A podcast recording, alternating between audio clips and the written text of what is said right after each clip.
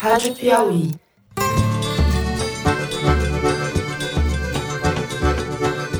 Olá, sejam muito bem-vindos ao Foro de Teresina, o podcast de política da revista Piauí.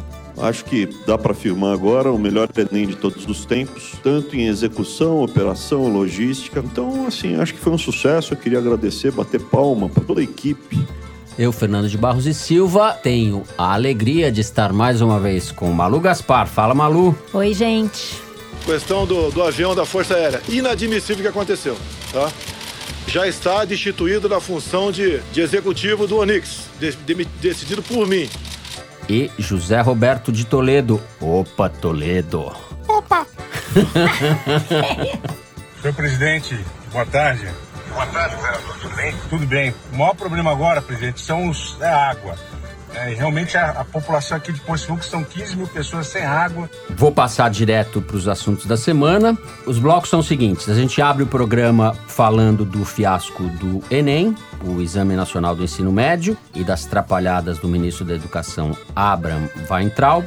Em seguida, nós falamos de escândalos no governo Bolsonaro, escândalos maiores e menores, envolvendo desde o secretário executivo da Casa Civil, que usou um jato da FAB para viajar de Davos à Índia e foi demitido pelo presidente, até os escândalos que se agravaram envolvendo o secretário de Comunicação Social Fábio Weingarten, que não foi demitido pelo presidente. Por fim, no terceiro bloco, nós vamos falar da crise da água no Rio de Janeiro e também das trapalhadas do governador Wilson Witzel, que anda gravando conversas privadas. É isso, vem com a gente.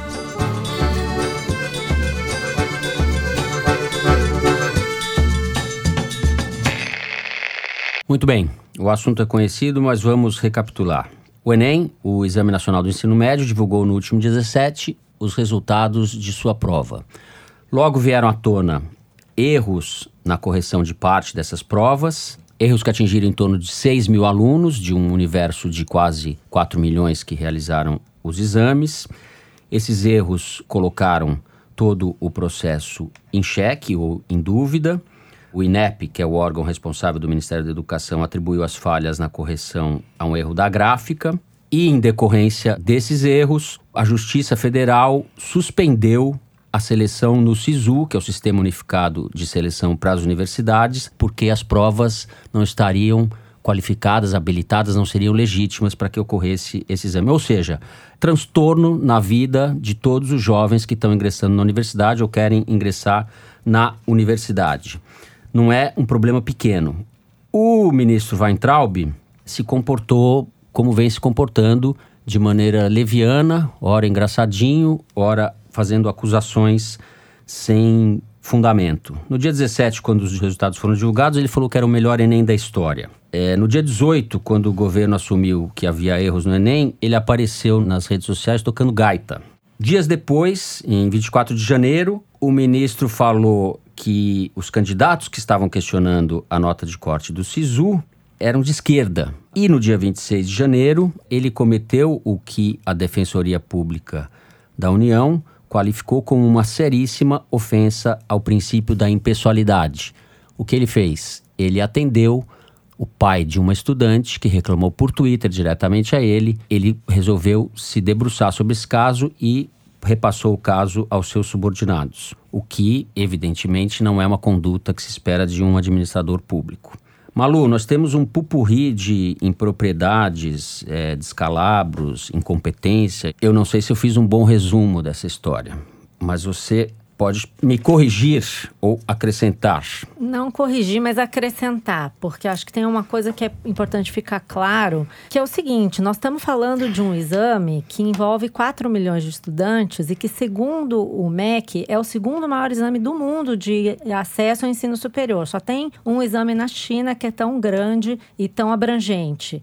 O Enem é usado por 128 instituições de ensino. Ele ajuda alunos a conseguirem vagas vagas nas universidades federais e outras, no total de 237 mil vagas. Então, nós estamos falando de uma operação logística super sofisticada, que envolve cerca de 300 mil pessoas, a maior parte é terceirizado, mas ainda assim tudo é supervisionado pelo MEC. É um exame que existe há 20 anos e tem gestores públicos no MEC que estão aprendendo com o processo há 20 anos, desde que o exame foi criado mas que, desde que o Bolsonaro assumiu, essa estrutura burocrática dos técnicos do INEP vem sendo dilapidada.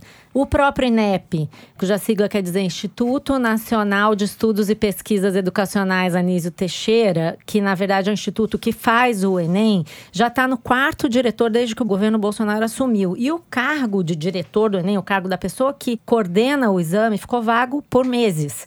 Eu conversei ontem com dois ex-presidentes do INEP que me disseram que essas pessoas que entendem do Enem dentro do INEP foram afastadas desde o início do governo Bolsonaro dos cargos de coordenação e de direção. Nos termos de uma das pessoas com quem eu conversei, a capacidade técnica de realização do programa está sendo aviltada. Sem contar que a gráfica que imprimia as provas faliu no meio do processo, foi contratada uma nova sem experiência na prova e ainda sob a suspeita de que tenha havido uma armação para despistar os credores, porque os diretores da gráfica que faliu apareceram no quadro societário da nova. Ou seja, tudo muito nebuloso e tratado de uma forma pouco transparente. E aí, assim, o ministro Weintraub é daquele tipo de gestor que acha que sabe tudo e que todo mundo que veio antes dele não serve para nada. Como diz o velho ditado, pior do que um incompetente sem iniciativa é um incompetente com iniciativa, né? Então é isso que a gente está vendo agora. O ministro Weintraub primeiro disse que era o melhor Enem da história, depois disse que os problemas estavam sendo corrigidos fez essa pataquada no Twitter, mas ele ainda não respondeu, do ponto de vista desses gestores públicos com quem eu conversei, e pelo jeito da Defensoria Pública, dos juízes que deram liminar aí pedindo para suspender a inscrição no SISU, ele não respondeu o principal sobre isso. A gente pode confiar no Enem? A gente pode confiar que as falhas que foram diagnosticadas, que ele chama de inconsistências, mas eu acho que são falhas grotescas de você descasar o gabarito com a prova respondida, a gente pode dizer que essas falhas estão resolvidas, que foram só 6 mil afetados? Por que, que eu estou perguntando isso? Porque, segundo essas pessoas com quem eu conversei ontem, que já viram a Enem ser realizado, esse processo de correção, de fabricação das provas e depois da digitalização dessas provas para correção, ela é feito de forma automatizada. São máquinas que fazem isso em velocidade muito grande e, e de maneira massiva. Então, assim, se você tem 3 milhões e 900 mil provas de estudantes do Brasil inteiro divididos em quatro lotes e você processa alguma coisa errada numa máquina, quem pode garantir que são só 6 mil? Se forem só 6 mil, realmente, estatisticamente, todo mundo concorda que é pouco, não é capaz de afetar toda a prova. Teria sido realmente uma falha é grave. 0,15%. Sim, mas olha só, tem uma série de questões aí envolvidas. Primeiro, porque o processo, a gente não tem certeza de como foi auditado esse processo, de que forma eles concluíram que foram só 6 mil. Algumas uh, matérias de jornal dizem que foram só 6 mil porque foram 6 mil que eles constataram. Mas como é que você vai saber? Outra coisa, o processo de correção é por um método chamado TRI, que ele não é só a quantidade de perguntas que você acertou, ele coloca pesos diferentes conforme o grau de dificuldade da prova. Tem lá uma teoria de resposta ao acaso, que também é contado, tem um peso. É toda uma fórmula complicada. Não tem como você olhar e falar assim: acertei, errei, mereço tal nota ou não mereço. A palavra-chave nesse negócio é confiança o aluno vê a nota dele no SISU e acredita que está correta, porque ele confia no sistema, porque o Enem tem 20 anos e apesar de ter já havido falhas graves, já houve. Já houve, teve uma vez em 2009 a prova foi roubada, acontecem falhas, mas o que que baseia Em 2010, 2011 houve erro de impressão e perguntas repetidas, Isso, enfim. Isso acontece, mas o que que é o problema aí que eu acho que é o mais grave? É que todas as vezes em que essas falhas ocorreram, o Ministério, de uma forma ou de outra, conseguiu passar para os alunos, para os pais, para as famílias, confiança de que a questão estava bem resolvida. Eu hoje não tenho essa confiança, porque não está claro se as falhas foram resolvidas. Você está lidando com um ministro que passa a maior parte do tempo negando que isso tenha acontecido, quando assume, não dá a devida importância. Além disso que você falou que ele fez no Twitter, ele passou mais tempo falando sobre a enchente no Espírito Santo e brigando com jornalistas, gravando vídeo dentro do site do ministério, do que resolvendo o problema. As pessoas têm dúvida se o que ele está falando que está resolvido, de fato está resolvido. Veja bem, você compraria um carro usado do ministro Weintraub? E se o ministro falasse para você que as gaita. multas do carro dele são ideológicas e não tem problema nenhum? Você ia acreditar ou você ia lá no Detran conferir? O negócio é esse, nós estamos falando de um exame que depende principalmente da confiança. E o que o ministro está fazendo é arriscar destruir uma reputação, um patrimônio construído ao longo de mais de 20 anos. Só para terminar, eu queria lembrar ao ministro que o Enem, depois que foi universalizado e ganhou a adesão de todas essas universidades federais, ele se transformou num exame que, além de tudo, promove a inclusão. Se um sujeito está no Amazonas e quer entrar numa universidade federal no Rio de Janeiro, em Minas ou em São Paulo, uhum. antes do Enem, ele ia ter que se deslocar até São Paulo, até Minas. É uma coisa cara e complicada. Hoje, com o Enem, as pessoas podem sonhar com uma universidade num lugar, num centro grande. A pessoa pode progredir. Mas o que o ele vai... está fazendo com isso é ceifar essa possibilidade. É claro que a gente espera que toda a situação seja resolvida e que o INEP recupere a sua capacidade de resposta a crises. Mas o ministro está fazendo um grande esforço para acabar com isso. O presidente Bolsonaro diz que acha que teve sabotagem. Muita gente falou isso hoje, eu concordo. Se tem uma sabotagem sendo feita, é pelo próprio Weintraub na estrutura estrutura técnica do Ministério da Educação. Toledo. O que vamos acrescentar ao impressionante ministro Weintraub? Com C. A caquistocracia não é aleatória. Não se chega ao governo dos piores por acaso. Né? A caquistocracia tem método e propósito. Tem que ser bem ruim. O Weintraub, em nome do Bolsonaro, tem se esforçado sistematicamente para sucatear a educação e a ciência no Brasil. E não é só na ortografia. O impressionismo com C se estende a todas as áreas do conhecimento. Vamos pegar, por exemplo, o caso da portaria que ele editou no finalzinho, no apagar das luzes de 2019, uhum. que limita a dois representantes de uma unidade ou um grupo de pesquisa a participação em eventos no país e a um no exterior. Ou seja, você tem lá um grupo de pesquisa, um, profissionais de várias áreas e especialidades, vai ter um congresso no exterior, só pode ir um cientista daquele grupo. E a medida não é por conta de economia.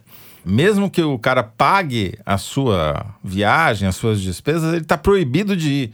Só pode ir com autorização expressa do Ministério da Educação. Quer dizer, é a censura à ciência. A um sociedade. Desprezo pelo conhecimento. Né? É, a Sociedade Brasileira para o Progresso da Ciência mandou uma carta para o Weintraub explicando como o beabá, para ver se ele entende. Mas eu acho que não é uma questão de apenas ignorância, estupidez e falta de conhecimento.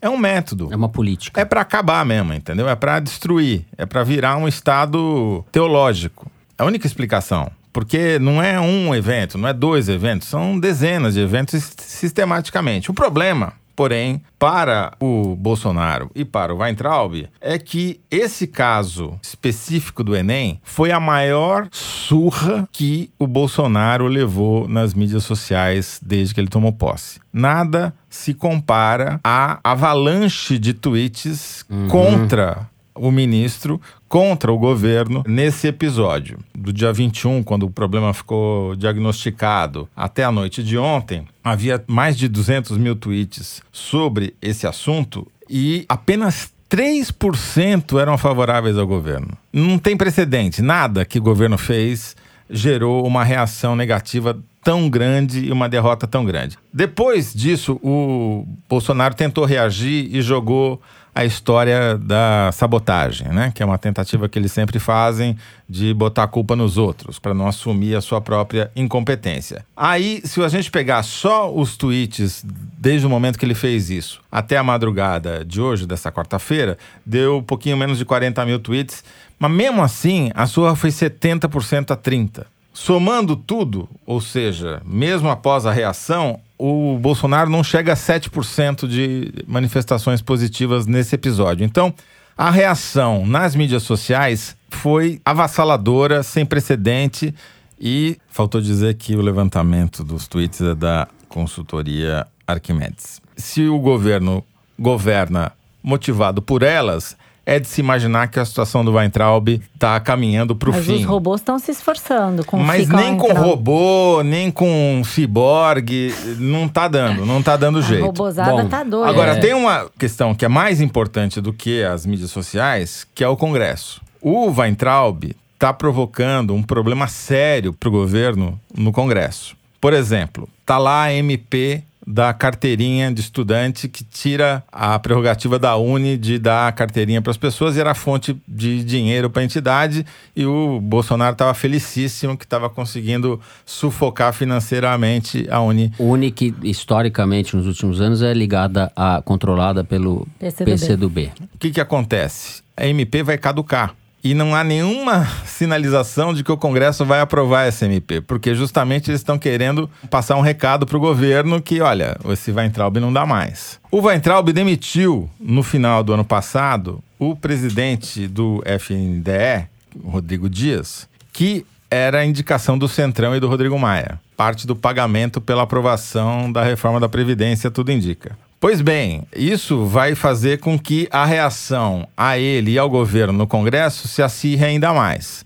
Por isso que a Bolsa de Apostas, pela substituição do Weintraub, voltou a ficar aquecida e o eterno candidato Isalci, senador pelo Distrito Federal, Tucano, voltou a ter o nome cogitado, com apoio da bancada da Bíblia. E tem outros nomes aí aparecendo, o pessoal do Todos pela Educação, tem outros nomes para substituir o Weintraub, mas ele está lá se segurando do jeito que ele pode na cadeira, mas precisa ver se o custo de mantê-lo para o Bolsonaro está aumentando muito. Talvez Certo. ele não aguente. Bom, a acrescentar nessa área da, da educação, da pesquisa, do ensino da ciência, o fato de que a CAPES, que vem a ser a coordenação de aperfeiçoamento de pessoal de nível superior e que faz, além de distribuir bolsas de pós-graduação, é a responsável pela aferição da qualidade da pós-graduação e da pesquisa que se faz no país. A CAPES tem desde a semana passada um novo presidente que vem a ser um criacionista. Vai ao encontro dessa cruzada que você está falando, desse programa de desmoralização e destruição da ciência no país. O Benedito Guimarães Aguiar Neto, que foi reitor do Mackenzie, ele é um engenheiro eletricista, tem inclusive doutorado eh, na Alemanha, não é este o problema do rapaz ou deste senhor, mas ele se manifestou recentemente a favor do ensino do criacionismo e da pesquisa a respeito do criacionismo, ou seja, contra a teoria da evolução. É mais ou menos como dizer que a Terra é plana, que não houve golpe de 64 no país, esse tipo de coisa. E agora você tem o presidente da CAPES. A exemplo do que está acontecendo na área da cultura, também uma ocupação de pessoas comprometidas e militantes a favor do obscurantismo em cargos-chave da administração. Gostaria de lembrar que tem uma iniciativa do governo federal que não está bem explicada, mas é de fazer os próprios livros didáticos, né? Para incluir nas palavras do Bolsonaro bandeira do Brasil, Tem hino isso daí também. nacional. Isso não está muito claro qual o alcance desse decreto ser, e a eficácia dele. Mas, Mas o, mais o- uma vez, né? Querendo Eles- impor conteúdos. É. Mas ele vai explicar tudo isso agora, a partir de agora, porque MEC está fazendo uma licitação para contratar uma assessoria de imprensa por 20 milhões de reais pelos próximos 12 meses. Disputadíssima em Brasília. Vamos ver o que que vai dar, se ele vai conseguir melhorar a comunicação dele ou se ele vai melhorar alguma outra coisa aí na gestão do ministério com essa licitação. É, alguém vai ganhar dinheiro Vai com ganhar isso. bastante. Bom, em qualquer lugar sério, o Weintraub já estaria demitido. Não estamos num lugar sério. Muito bem. Com isso, o primeiro bloco fica por aqui. Agora a gente fala dos escândalos novos e nem tão novos do governo Bolsonaro. Vem com a gente. Muito bem. É, nessa última terça-feira, o presidente Bolsonaro, ali naquelas entrevistas que ele faz, entrevista barra comício para a claque que está ali no Palácio da Alvorada, ele aproveitou para anunciar a demissão do secretário executivo da Casa Civil, o Vicente Santini. O Vicente Santini estava em Davos e pegou um avião da FAB com mais duas pessoas para encontrar a comitiva do Bolsonaro na Índia. O Bolsonaro considerou esse fato, se não é ilegal, é imoral e demitiu sumariamente o Vicente Santini, que aliás ocupa hoje o cargo que era do nosso personagem do primeiro bloco do Weintraub. O Santini é amigo dos filhos do Bolsonaro, vem de uma família de militares também, o pai é general. A gente não sabe se ele vai sair do governo, ainda não sabemos, ou se ele vai ser realocado, como se diz. O mesmo Bolsonaro, porém, não considera que Fábio Weingarten, o seu secretário de comunicação social, tenha que ser demitido. Pelo contrário, ele disse que não há nada contra o Weingarten. E, no entanto, as evidências a respeito do comportamento impróprio criminoso, eu diria, do secretário só se acumulam, a ponto do Ministério Público pedir à Polícia Federal que investigue se Weingarten cometeu crimes de corrupção passiva e peculato. Peculato, desvio de recursos públicos feito por funcionário em proveito pessoal ou alheio. Como se sabe, vocês ouvintes do foro já sabem, a gente tratou disso na semana passada, o Weingarten tem uma empresa ele contrata, ele dá dinheiro para as emissoras de TV, essas emissoras contratam a empresa dele e o dinheiro volta para ele, portanto. É um caso clássico de quem está dos dois lados do balcão. Toledo. Tolerância à mamata em alguns casos e demissão sumária na porta do Alvorada em outros. Na verdade, você tem uma sucessão de mamatas e maus feitos que vieram a público nos últimos dias. E essa demissão do número 2 da Casa Civil, para mim, é aquele velho truque chinês de você criar um fato que ninguém estava nem prestando atenção para desviar a atenção daquilo que você não quer que as pessoas reparem. Então, estava correndo essa escândalo todo que a gente falou no primeiro bloco sobre o Enem e o Sisu. E daí, em vez de tomar uma atitude quanto a isso, ou quanto ao Weingarten, ou tantos outros que a gente ainda vai falar nesse bloco, o Bolsonaro foi lá e demitiu um cara que ninguém estava nem cogitando que seria demitido, porque ele fez um voo que custou 740 mil reais é, entre Davos, onde ele estava lá no Fórum Econômico Mundial, e foi pegar uma reunião. Quebrando um galho pro Bolsonaro que não foi. Exatamente, tava ali com o Bolsonaro com medo da Greta, não foi, né? Foi lá o Santini no lugar dele, depois ele ia participar da reunião de ministros na Índia, onde o Bolsonaro estava, porque ele está substituindo o Onyx Lorenzoni, que está de férias. Aliás, todo mundo tira férias nesse governo. Porém, o Bolsonaro pegou o cara e sacrificou. Claramente é um. Sacrificou um bode, mais ou né? menos, né? Pois é, gente, como esse governo é frenético, não respeita nem as férias do pessoal, o povo tá de férias e o governo já tá causando confusão. De ontem para hoje tivemos uma atualização aí no caso do Vicente Santini, o ex-número 2 da Casa Civil. Como a gente supôs que poderia acontecer, ele foi renomeado ao longo do dia, dessa vez para uma nova mamata que se chamava é, um cargo que se chamava assessor especial da Secretaria Especial de Relacionamento Externo da Casa Civil. Seja lá o que fosse isso, a remuneração de, prevista para ele, então, seria de R$ 16.900, segundo é, as apurações aí dos jornalistas que publicaram matéria sobre o caso, foi ele foi readmitido por pressão do Eduardo Bolsonaro e do senador Flávio Bolsonaro, que são amigos do Santini, mas a repercussão nas redes sociais foi muito ruim e, obviamente, ninguém engoliu aí essa renomeação. E o Bolsonaro, hoje de manhã, tornou sem efeito a nomeação. Então, ele demitiu pela segunda vez o Vicente Santini e ainda por cima demitiu o ministro interino da Casa Civil, Fernando Moura, que estava no lugar do Lorenzoni, que está de férias, Onyx Lorenzoni, e que tinha assinado essa nova nomeação do Santini. Com isso, ele botou a culpa no Fernando Moura por uma coisa que aparentemente foi ele mesmo que decidiu que seus filhos, por pressão dos filhos.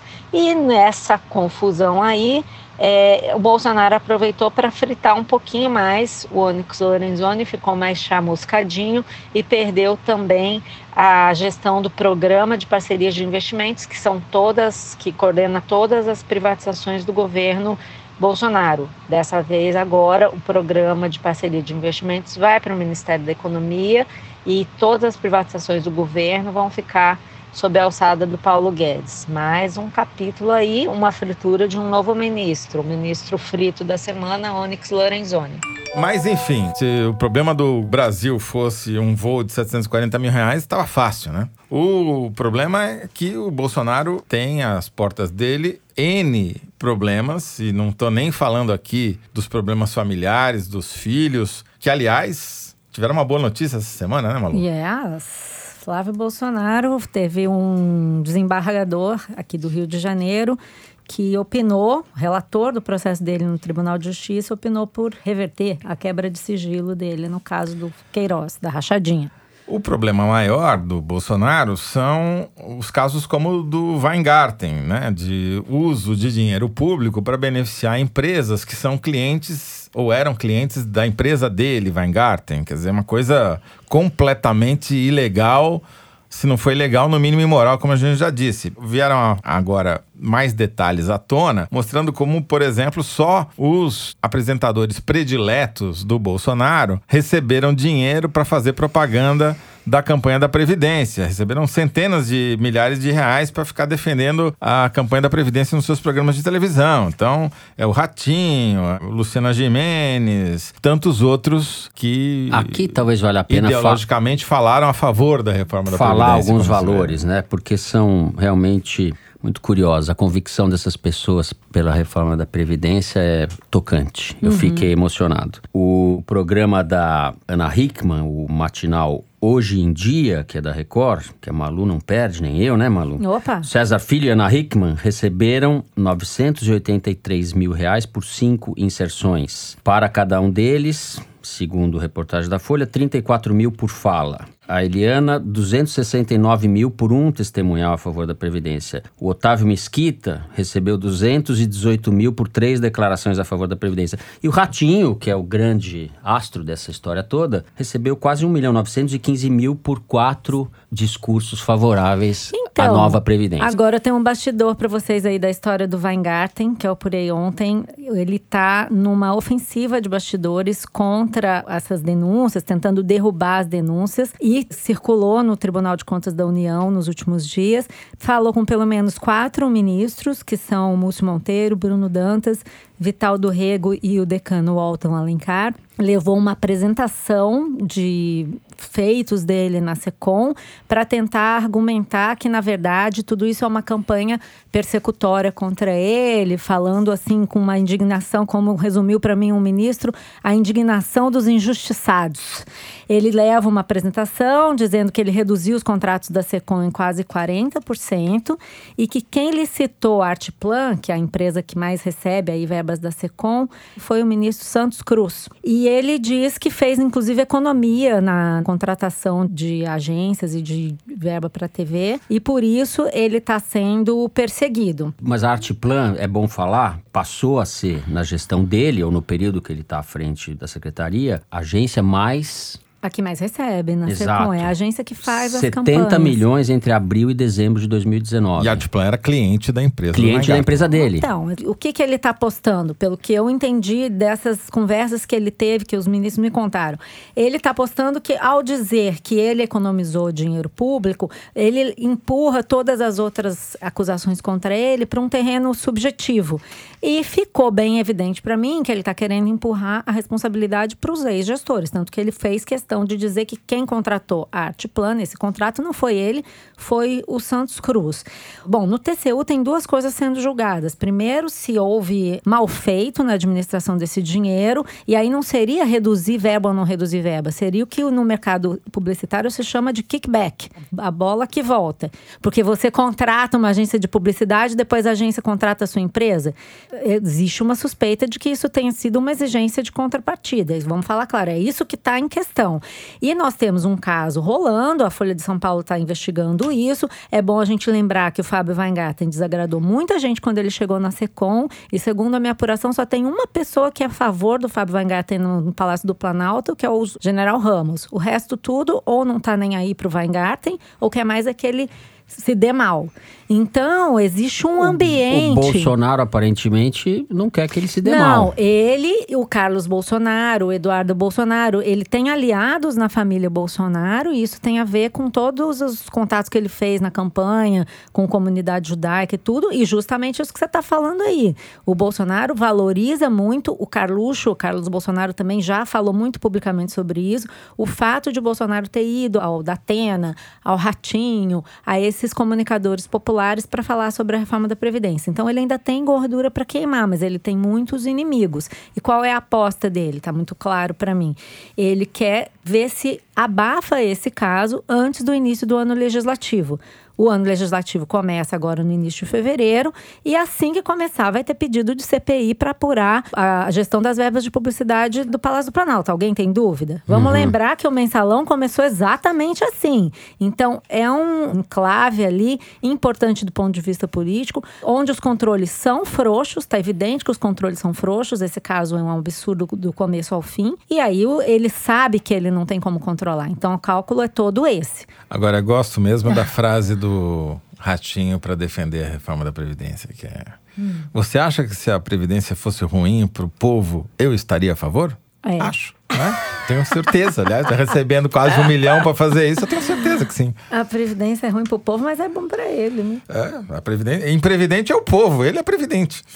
É, na gestão do Weingarten foram beneficiadas as emissoras que são mais, digamos, escancaradamente governistas. A Globo não faz merchandising para governos, é uma regra interna. E essas outras emissoras fazem, fazem tudo. Basta você pagar, estão fazendo qualquer negócio. Pois é, eu esqueci de falar que o que está em avaliação, a segunda coisa que está em avaliação no TCU é justamente a distribuição das verbas que não teria obedecido a um critério técnico. De porque, audiência. Exato, que as outras emissoras têm menos audiência que a Globo e receberam mais dinheiro do que a Globo. Agora, só queria lembrar um outro escândalo que apareceu esses dias e que o Bolsonaro está fazendo de tudo para abafar, que foi a história da auditoria do BNDES, que custou 48 milhões de reais para abrir a bendita caixa preta, que chegou à conclusão que não tem caixa preta.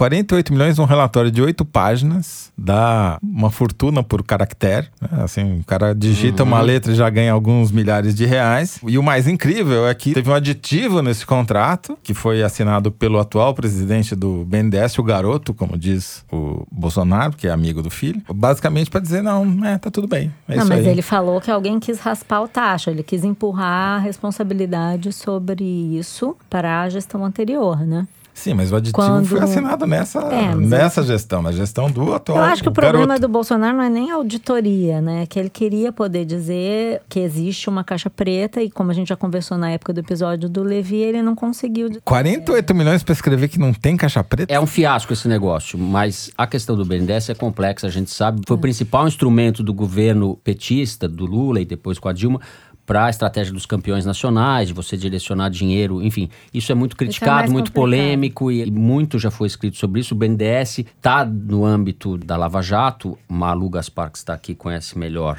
do que ninguém esse assunto, mas o fato é que essa auditoria contratada pelo Bolsonaro deu com os burros Não, na foi água. contratada pelo Temer e aditada pelo Bolsonaro. Mas tem uma mamata que eu acho muito importante da gente falar, porque ela está em gestação e pode interferir no próprio futuro do governo, que é a indicação do secretário-geral da Presidência da República, Jorge Oliveira, para o Supremo Tribunal Federal. Então, todo mundo acompanhando que o Bolsonaro está tentando emplacar esse nome, né? Terrivelmente evangélico? Ele nem é evangélico, ele é terrivelmente amigo da família.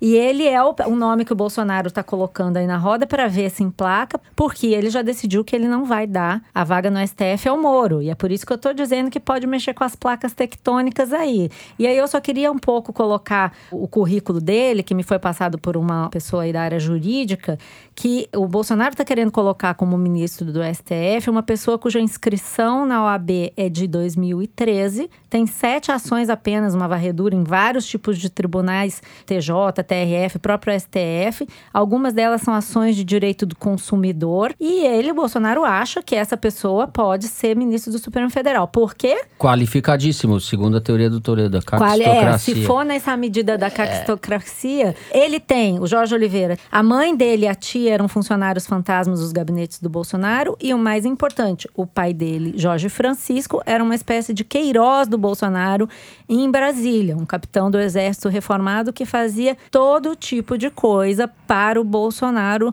quando ele era deputado. Esse é o ministro do Supremo Tribunal Federal que o Bolsonaro quer colocar no cargo, no lugar do Sérgio Moro, a quem ele prometeu a vaga do STF. Eu acho que essa é uma mamata que pode ficar bem great, dar um great problem. O que você acha, Toledo? Tá pior, vai piorar. Bom, com isso a gente encerra o segundo bloco. O primeiro bloco foi do Weintraub, o segundo bloco foi do Weingarten e no terceiro bloco a gente vai falar do Witzel. São três Ws, mas WWW. antes disso, tem o número da semana, hora que o Luiz Maza, nosso diretor, fala pra gente o número que é retirado da seção Igualdades do site da Piauí. Pode falar, Luiz. Então, gente, o número dessa semana é 1 bilhão e 700 milhões de reais. Daria para dizer que esse é o orçamento de algum ministério, por exemplo, mas na verdade esse é um dinheiro que está faltando na administração pública. Esse 1 bilhão e 700 milhões é o valor que os planos de saúde deixaram de pagar ao SUS, o Sistema Único de Saúde. Explicando rapidamente para quem não sabe, no Brasil a lei determina que se uma pessoa que tem plano de saúde usa o SUS, o plano de saúde dela tem que reembolsar o SUS, assim como faria se fosse num hospital particular. Com esse dinheiro, obviamente, daria para fazer várias coisas, mas supondo que ele fosse ser usado para tratar vítimas de acidentes de trânsito, por exemplo, vocês sabem quantas pessoas poderiam ser atendidas? Não. Dá para atender um milhão de vítimas de acidente de trânsito, que é o tanto de gente que se envolveu em acidente de trânsito e foi atendida no SUS de 2013 a 2018. E o SUS gastou 1 bilhão e 700 milhões para atender essas pessoas. Só uma- um É, detalhe isso sobre isso, que é o seguinte: alguns planos se defendem dizendo que pagam na justiça, que contestam, que não devem, e daí pagam na justiça, etc. Só que o comportamento entre os planos varia muito. Você tem plano que pagou 99% do que deve, tipo a Mil, o Bradesco, e plano que não pagou nada, tipo HP Vida. Quer dizer, não é que, sabe, tem uma Dá pra duvidazinha. investigar e controlar se tivesse gestão aí nessa, nessa coisa daí, né? Exatamente. Então, é, é um negócio que, se o governo está querendo arrumar o caixa, devia olhar. Bom, com isso, chegamos ao terceiro, ao terceiro W do programa, né? Vamos falar das estripulias de Wilson Witzel. Muito bem, o governador Wilson Witzel, que é um demagogo bastante ativo nas redes sociais, adora aparecer, adora se filmar, etc. Não contente em fazer isso, quando estava no município de Porciúncula, no norte do estado do Rio, por causa de uma enchente, da tragédia que ocorreu na cidade, ligou do carro para o presidente em exercício, o general Milton Mourão. Bolsonaro estava no exterior e, sem que o Mourão soubesse, gravou a conversa, pedindo ajuda para o governo federal, enfim, fazendo a demagogia de praxe. Quando o vídeo veio à tona, evidentemente, talvez tenha sido a primeira vez que eu concordei com o Bolsonaro. Isso daí não se faz, isso daí, essa coisa errada, não pode gravar. O, o Mourão ficou indignado, o Bolsonaro ficou indignado e o Witzel, Malu, aparentemente caiu em si, é isso? Ele está sinceramente arrependido ou ele teve que recuar porque pulou fora da casinha? É, famoso deu ruim, né? Aqui no Rio, quando dá ruim, nego tem que recuar, né? Ele já recuou em público. O Mourão disse que ele quis surpreendê-lo e tal, e ele disse que não, que se o vice-presidente Mourão ficou entristecido pelo que aconteceu, ele é humilde, pede desculpas e ainda encaixou uma ali. Sou um homem de bem, sou uma pessoa de sentimento, estava pedindo água para as pessoas e o senhor me ajudou. O que, que eu apurei? Realmente não pegou bem, ele não imaginava essa reação. Ele não só pediu desculpas em público, não teve resposta, ninguém falou nada. Ele escreveu um zap pro Mourão, o Mourão não respondeu. Agora ele vai tentar marcar alguma audiência, um encontro pessoal com o Bolsonaro, porque ele percebeu que ele esticou um pouco demais a corda ao expor publicamente uma situação que já é do conhecimento de todo mundo, né? Ele tem uma dificuldade ali com o Bolsonaro desde o momento em que ele deixou claro que tinha a intenção, a vontade de se candidatar a presidente em 2022. Então, agora, o, que, que eu apurei com pessoas ligadas ao Witzel de ontem para hoje? Ele está fazendo o movimento de reaproximação do Bolsonaro, vai começar a dizer que não quer se candidatar a presidente, Não, que já só começou. tudo que ele quer. É, tá começando a Já, dizer já que. plantou tudo que- essas notas no, no jornal. tudo que ele quer é se candidatar à reeleição, porque, primeiro, entendeu que foi cedo demais a manifestação, e segundo, ele está ensanduichado ali entre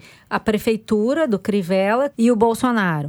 O prefeito Marcelo Crivella, do PRB, está se aproximando do presidente, inclusive via Bispo Macedo, que tem mandado acenos para o Bolsonaro de que se ele não conseguir montar a Aliança pelo Brasil, ele pode vir para o PRB, vem para o meu partido, está fazendo esse tipo de sinalização, então está rolando uma aproximação nos bastidores.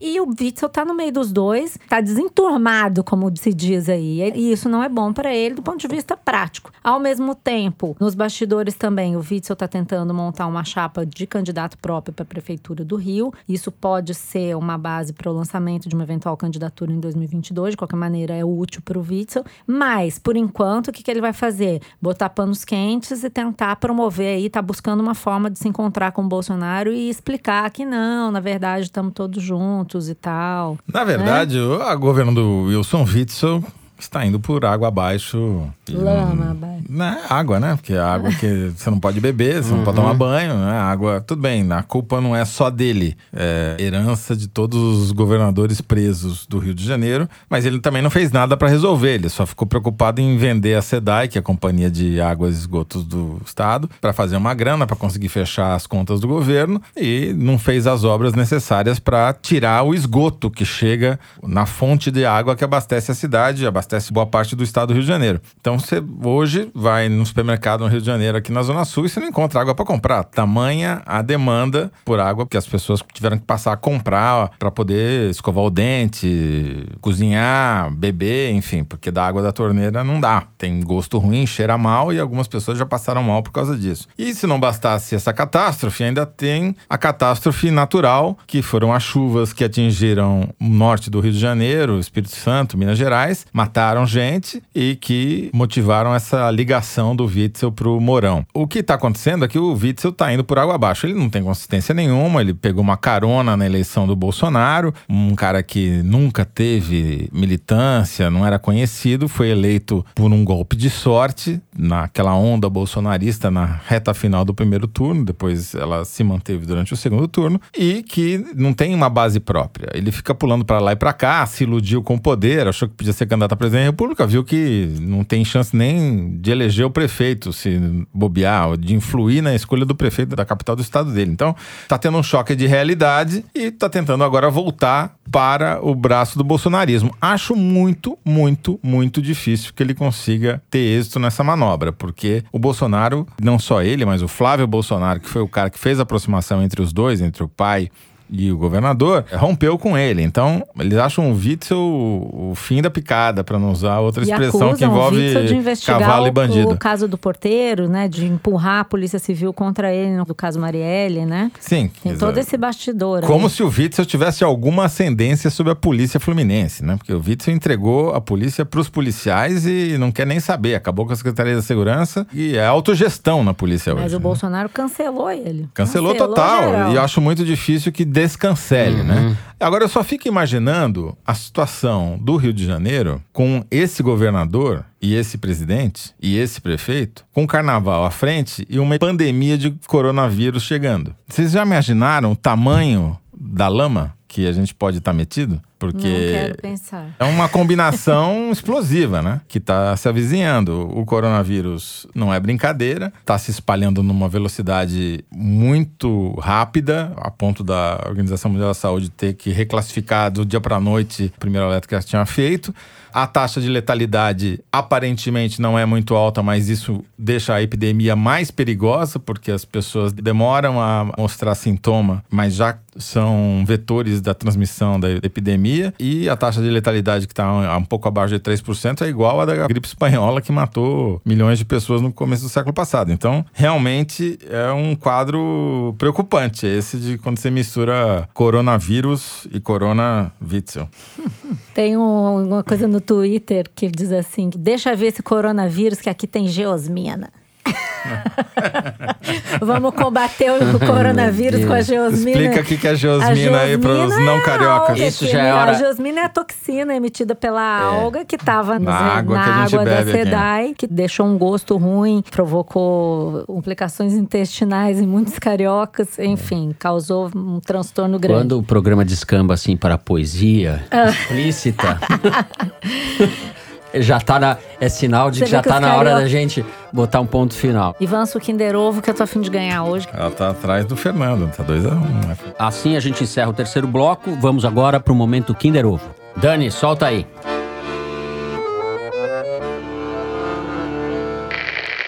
da astrologia nos mostra que é um ano muito difícil para o Brasil também, no sentido econômico, vai melhorar, você vai ver os números, mas no sentido congresso, no sentido política em si vai ser uma encrenca só, de, de até agosto vai ser um chatinho, bem chatinho.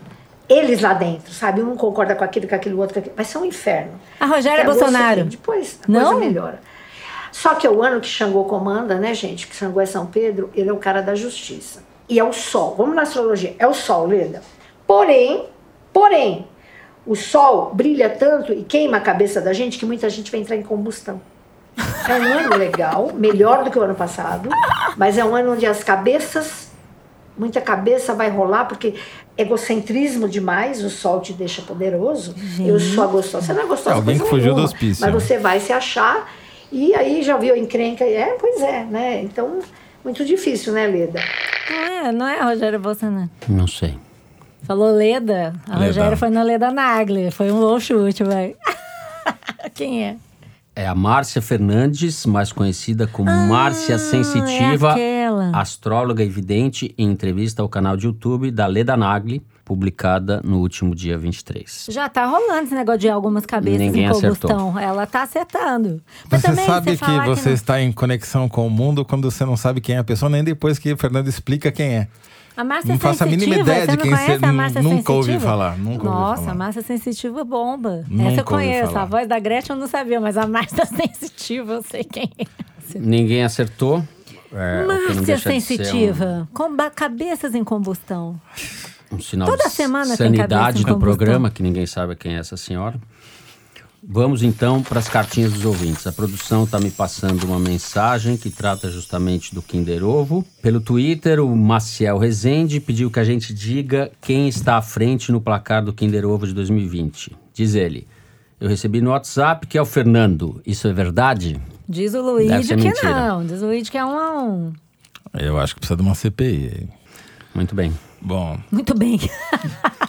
aproveitando que o assunto é Kinder Ovo, a gente recebeu algumas mensagens de ouvintes reclamando que, diferentemente do que eu falei na semana passada, o Churchill, ou Xuxo, foi sim um militar.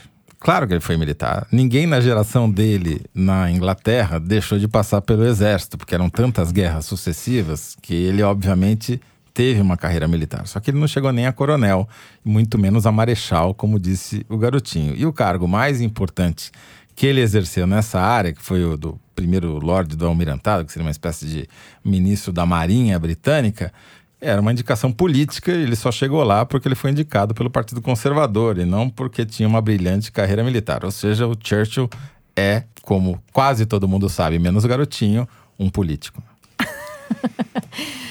Bom, tem um tweet aqui muito bom da Ana, que marcou a gente no Twitter, falando assim: Sábado à noite, eu cozinhando o almoço de domingo, tomando meu vinho e colocando foro de Teresina bem alto, enquanto o namorado bolsominion da minha mãe fica na sala e finge não ouvir. Amei! Ótima tática. Recomendo isso para todos que tenham em sua família bolsominions. Bota o foro e fica lá. Você sabe que eu tenho uma amiga que brigou com a amiga porque recomendou o foro de Teresina e a amiga falou: não vou ouvir isso. Então, algumas Foi pessoas rompendo dizem amizades. que a voz do Luigi lembra a do Alexandre Frota. Mas, pelo visto, nem todo mundo concorda. Tweet do Boni Machado. Sou só eu que, quando ouço o Luigi falando o número da semana, fico imaginando a cara do Fernando Gabeira? O timbre deles é muito parecido. Como o Fernando ainda não identificou isso, logo ele que é especialista em imitações. Aí, Fernando. Antes de terminar, eu queria dar voz a uma fã da Malu, a Caroline Freitas, que escreveu uma mensagem no Twitter dizendo o seguinte: E a Thaís Bilenque, que chamou a Malu Gaspar de Nossa Malu? A gente também pode ou isso é exclusivo para quem é contratado da Piauí? Claro. que é Assinem a minha carteira. Você tem mais uma fã, Malu. Democracia, democracia. Sou. Uma fama interesseira, né? Tá É, querendo emprego. a carteira mesmo. Tudo bem, tá registrado. Nós percebemos isso daí, a gente viu o que você fez. Malu, bem. você tem notícias, não? Pois é, Diga, gente. Malu. Eu vou dar um tchau pra vocês por algumas semanas. Vou ficar ausente um tempinho pra terminar um projeto, mas volto logo, tá? Não sintam muita falta de mim, só um pouquinho. Vai passar rápido. Vai passar rápido. A gente vai logo sentir mais estarei de falta que vocês. Eu sinto Não. falta de vocês. Não vivo sem vocês, vocês sabem. Logo estarei mandando zaps pra lista do Foro de Teresina. Se você não voltar logo, eu vou começar a tomar água do Gandu. É, né? Eu mando uma geosmina pra você. Obrigado. Bom, o programa dessa semana fica por aqui. O Foro de Teresina é uma produção da Rádio Novelo para a revista Piauí, com a coordenação geral da Paula Scarpim. O diretor é o Luiz Maza. As nossas produtoras são a Mari Faria e a Yasmin Santos. A Júlia Sena grava o vídeo do Foro Privilegiado, o teaser que a gente publica nas redes sociais da Piauí e no YouTube. A edição do programa é da Mari Romano e da Evelyn Argenta. A finalização e a mixagem são do João Jabassi, que também interpreta a nossa melodia tema, composta por Vânia Salles e Beto Boreno. A coordenação digital é feita pela Kelly Moraes. O Foro de Teresina é gravado no Estúdio Rastro, com o Dani Di. Eu, Fernando de Barros e Silva, me despeço dos meus amigos José Roberto de Toledo. Tchau, Toledo. Tchau. E Malu Gaspar. Tchau, gente. Até daqui a umas semanas. É isso, até a semana que vem.